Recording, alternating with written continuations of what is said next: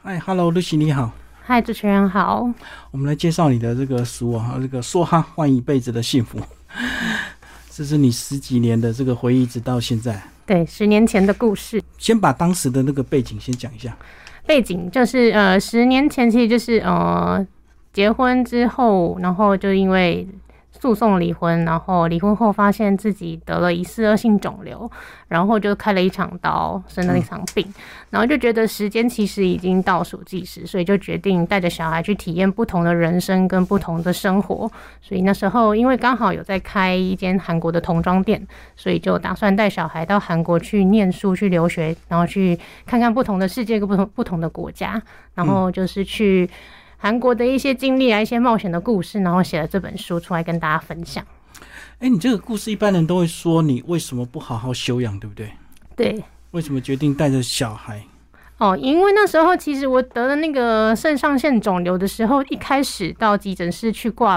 挂号的时候，医生是说，呃，他可能是某个嗜个细胞瘤。那他那个、如果是那个肿瘤的话，他的生命大概只剩半年左右的时间。嗯，那其实当下我也是觉得，诶，怎么可能是突然被宣告我的生命即将终结？那虽然我后来转到台中去开刀，那也是一个还蛮危急的手术，所以就是觉得生命其实没有办法在自己的掌控之中啦，就是不要再等，就是想要做什么就去做，然后不要有让自己有一些遗憾啊，或是一些想要完成的梦想，然后没有去执行，所以就决定嗯，在手术过后，然后去挑战一些不同的人生跟不同的事情，所以决定就带小孩一起去韩国念书。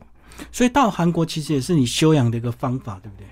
对，因为其实，在那边也是远离一些呃压比力较来源对对纷扰的环境，然后可以去重新看一些比较美好的事情啊，然后一些四季变化的风景这样子。呃，那时候跟我去韩国的时候已经三岁半了。书里就提到，一开始你们第一天到韩国就出问题，你的住宿就出问题。哦，对，因为那时候其实带着小孩到韩国念书是一件还蛮不容易的事情，尤其是我们没有任何亲朋好友在那边嘛，便是我必须要先确定住宿的地方才能够去直接过去。那那时候我已经租好了一间套房，可以接受小朋友入住的。结果我在上飞机的时候，那个接到他们电话说，呃，他们的工作人员交接不清楚，不小心把我的房间卖掉了，所以变成是我已经在飞机上，我也来不及去讨论下一步怎么做，或是呃要赶快去查其他资料，等于是只能先到了再说了。那因为我坐的是最后一班飞机，嗯哼，所以等于是到韩国的时候，我也没有地铁，也没有公车到市区去，所以就只能留在机场去查，呃，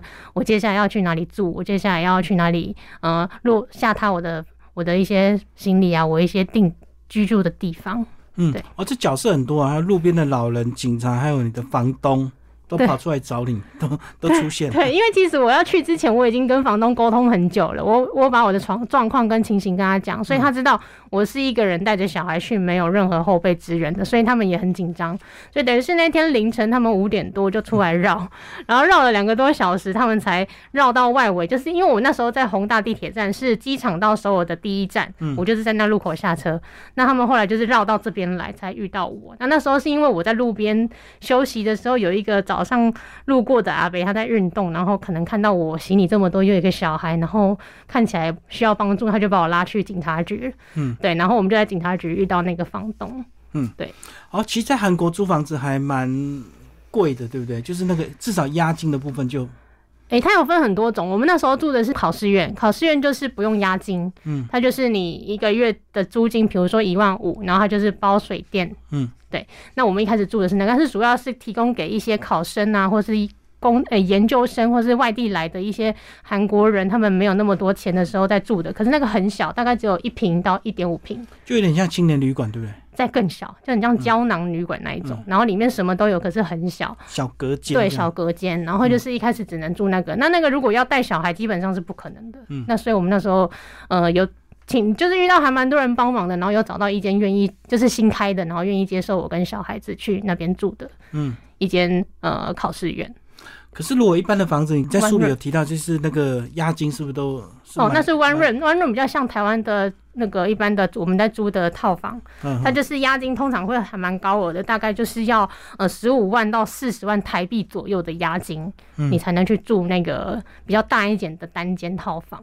它是预防你可能会落跑或者是破坏，所以押金要收很高。对，这是一来。那第二个是因为呃，房东房东他们会拿那些押金去做其他的投资。哦，对转投资对就对了对对，嗯嗯嗯，好，所以你真的在韩国总共是待几年的时间？我自己待了一年，可是因为我后来工作，所以其实我来来回回就是十多年都是在做韩国的生是意，生意跟工作这样，嗯嗯哦，所以你的那个小孩是陪你一年的时间。就是对，在韩国念书的那时候，哦，你在那边一边念书一边要带着他，其实还要蛮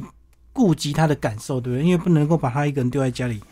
对，那所以那时候我们他是先幼稚园下课的时间跟我语文学校下课的时间其实差不多，嗯他会先下课，然后再等我一下我就下课了，所以基本上白天的时间大家他在上课，我也在上课，嗯那基本上下课后他我做什么，他就是跟着我去做什么，嗯比如说我去。批货，因为那时候我开了一间童装店嘛，所以要去批货或是去追一些商品，他就会跟着我去。那或是在学校做一些报告、念书的时候，他也是跟着我跟一些同学一起行动这样子。嗯，所以你一开始会很担心他的适应问题，对不对？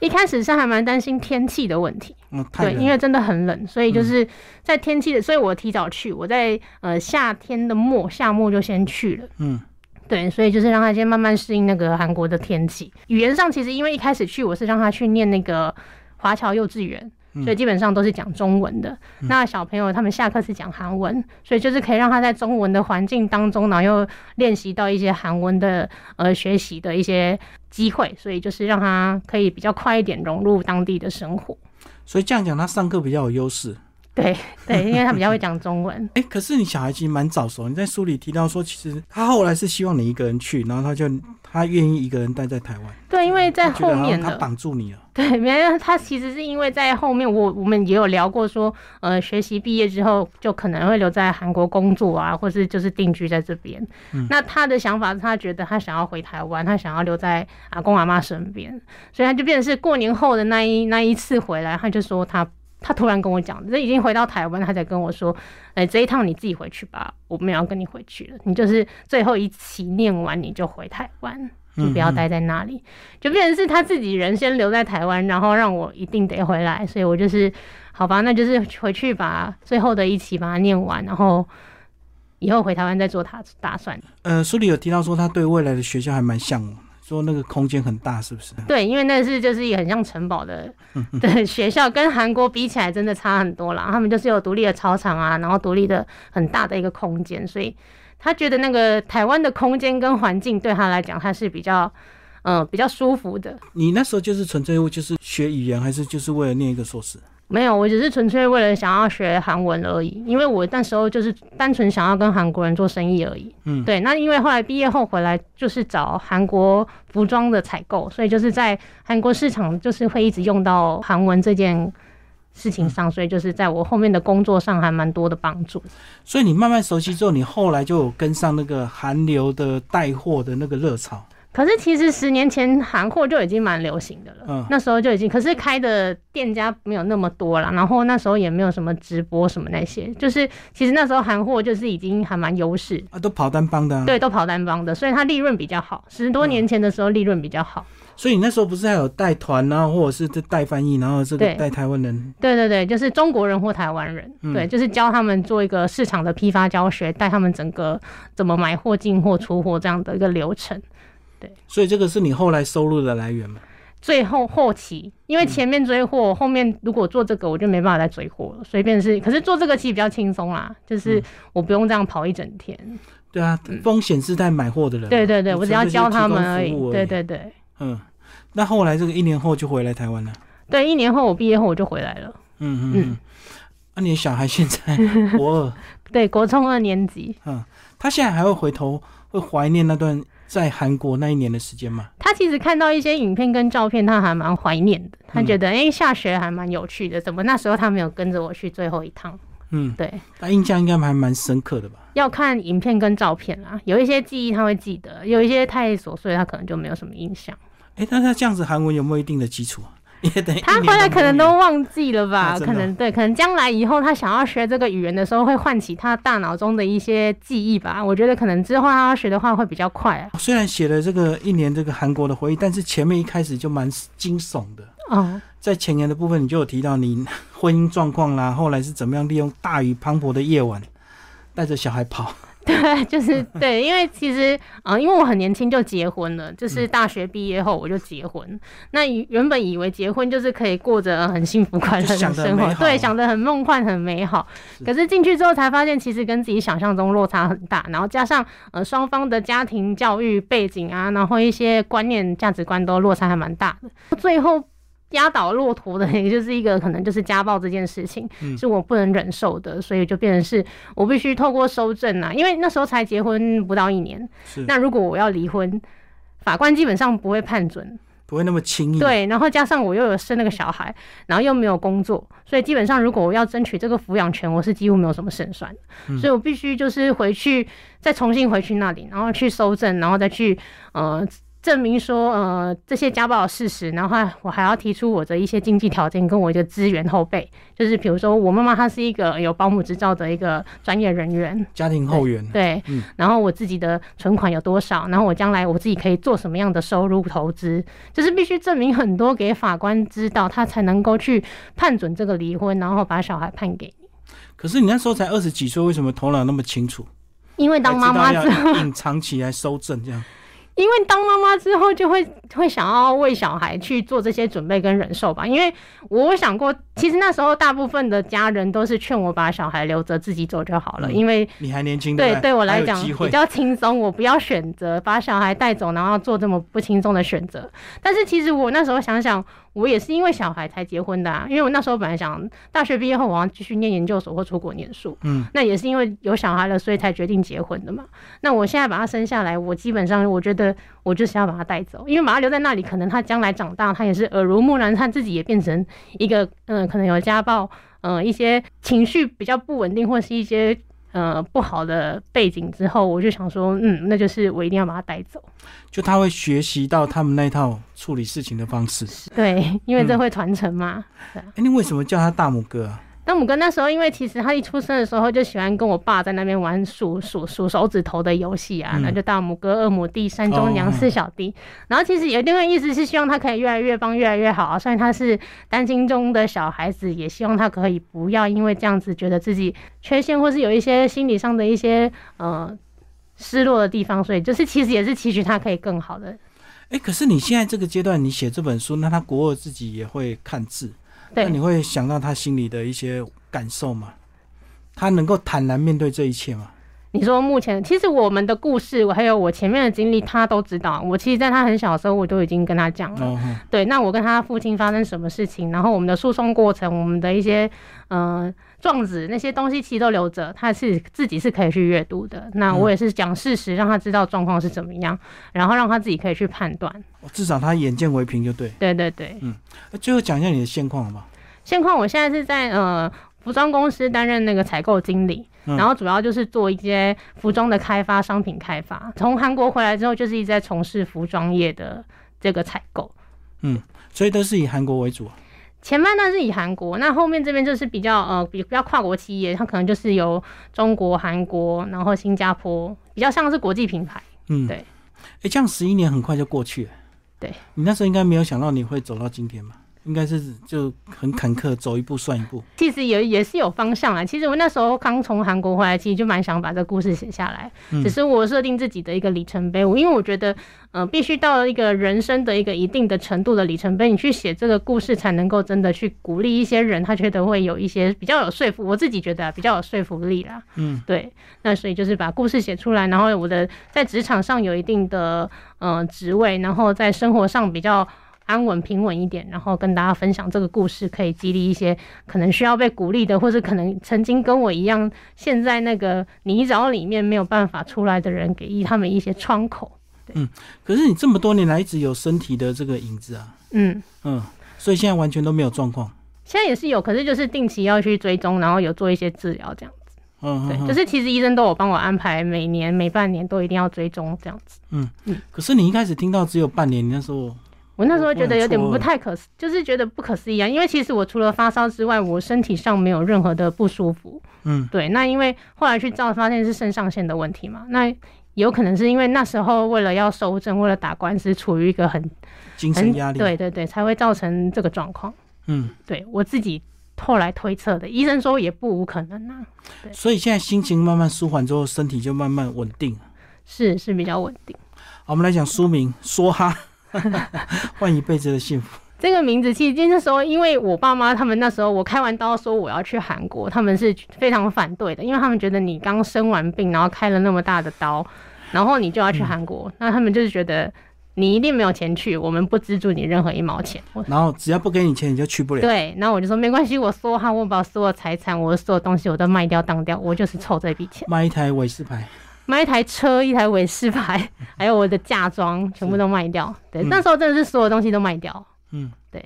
所以你那时候应该也有是蛮大的原因，是想要这个赌一把嘛。反正，在台湾就这样，也不可能对更好。对，我觉得就是已经到谷底了，再怎么样都不会再招了，所以就想说离开吧。而且即使当时离婚成功，那个还是会如影随形，会有点压力，对不对？是，你会觉得随时，因为他有探视权嘛，他会随时哦突然出现，然后无预警的来去用小孩威胁你，所以我会觉得那其实是对我来讲也是一个 压力。对，书里有讲，有一次他突然暴走，对，他突然暴走，他没有通知我，就突然出现，然后小孩就带走了。可是小孩没办法吃奶啊。对，然后就让他饿两天。后来就妥协了吗？还是就后来其实我就搬家了啦。哦，对啊，我就离开那里，就是离开距离比较不要那么近，比较不不容易到达的地方，他们就也不会那么闲一直过来，因为之前住的还蛮近的。哦，所以那个压力真的是很恐惧哎。嗯对，因为其实你走在你家的走廊上，在那边散步，其实他上次就是，这是我妈在门口散步，突然出现，他就带走了，他二话强就带走了，让他没有想到小孩要喝母乳，对对他其实不是真的为小孩好，我觉得只是为了用来报复我，就是就是让你难过嘛。 对对对，嗯嗯嗯对。所以现在也没这个问题了吧？小孩也大了，嗯，对，现在没有这个问题，因为离很远了嘛。我们现在在台北，我们后来去韩国，后来又来台北，基本上离他们很远，他们其实也没那么闲，因为毕竟他们自己也是做跨国生意的人，其实也很忙啊。可是你出书不是又让自 己推到浪头上？没关系，我觉得这是其实因为已经过去了嘛，就是让大家可以去，可能我你看我离婚，然后又生病，然后又一无所有。可是也可以走到今天，那可能有的有些人状况不会像我那么糟，他们对也不会生病，他可能可能离婚，可能家暴，可是他们可以去看看我的故事，然后给自己一些勇气去突破，不要一直就是轮回在那个家暴的阴影当中。就鼓励很多单亲妈妈。嗯，哎、其实这个家暴还是随时都有、哎，我觉得只是存在很多敢不敢报而已。对对对，很多人一直有这个问题，可是大家会觉得忍忍这一次就好，因为其实会打人的人，他他们其实打完人之后，他们会很用力的忏悔，可能一直跟你道歉啊，一直对你非常好一。直轮回。对，可是他下一次他就那个临界点会越来越低，越来越低，越来越低，嗯然后频率就会越来越高，越来越高。那我觉得很多人，很多妇女可能为自己、为家人、为小孩，他们会忍受，可是我觉得这种东西是不能忍受的，因为其实他不会就好了。对，他对不会突然变正常，他只会越来越严重，而对且打的频率越来越高。对，然后你会开始怀疑自己的价值，开始怀疑自己的存在的意义，这样。哦，你就觉得一文不值这样对子。对对，嗯哼哼对。好，所以这本书也是鼓励我们的单亲妈妈。那你个人在 IG 上，你都 PO 什么样的文章？其实就是剖我的生活，还有一些职场，嗯这是我们说话后的生活，我们现在过的生活，我们的一些呃经验啊、经历啊，然后跟大家分享。你有没有想过，如果当时你没有去韩国，硬留在台湾，会不会比现在好？我觉得可能会会像是一个困兽之斗吧，因为那时候就是开一间店，每天就是在那一间店里面，我觉得那个视野跟那个格局还有心情是非常压抑的，我觉得不会更好。嗯对啊，那就是有一种置之死地而后生，一定得离开这里。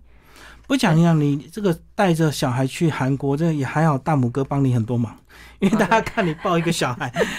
对善心人士都跑对出来。对对对对，就是其实大家看我抱的小孩，就是得到还蛮多那个特权跟优惠的啦。比如说我可以快速通关，然后嗯我可以我不用扛行李，我可以怎么样？就是其实有小孩也是有还蛮多帮助的。对啊，因为如果你一个这个单身女子去的话，可能那些的意图就不是单纯的帮忙。是是是，嗯，对所以这个你是妈妈的角色就不一样。 对啊，妈妈的角色其实也是相对的安全的一个角色。嗯，所以你现在有没有觉得这个终于扬眉吐 气？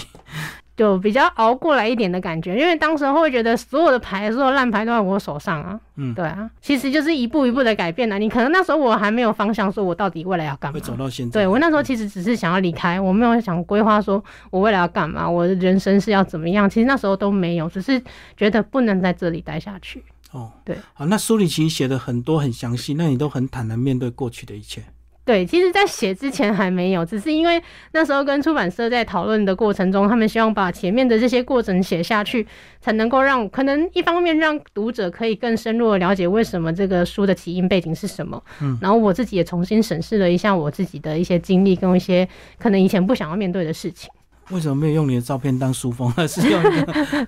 漫画型的？这样比较，因为是十年前的故事嘛，所以就是又有一个可爱的插画会比较温馨一点。对，嗯嗯嗯对。好，谢谢我们的 Lucy 为我们介绍她的这个说她换一辈子的幸福。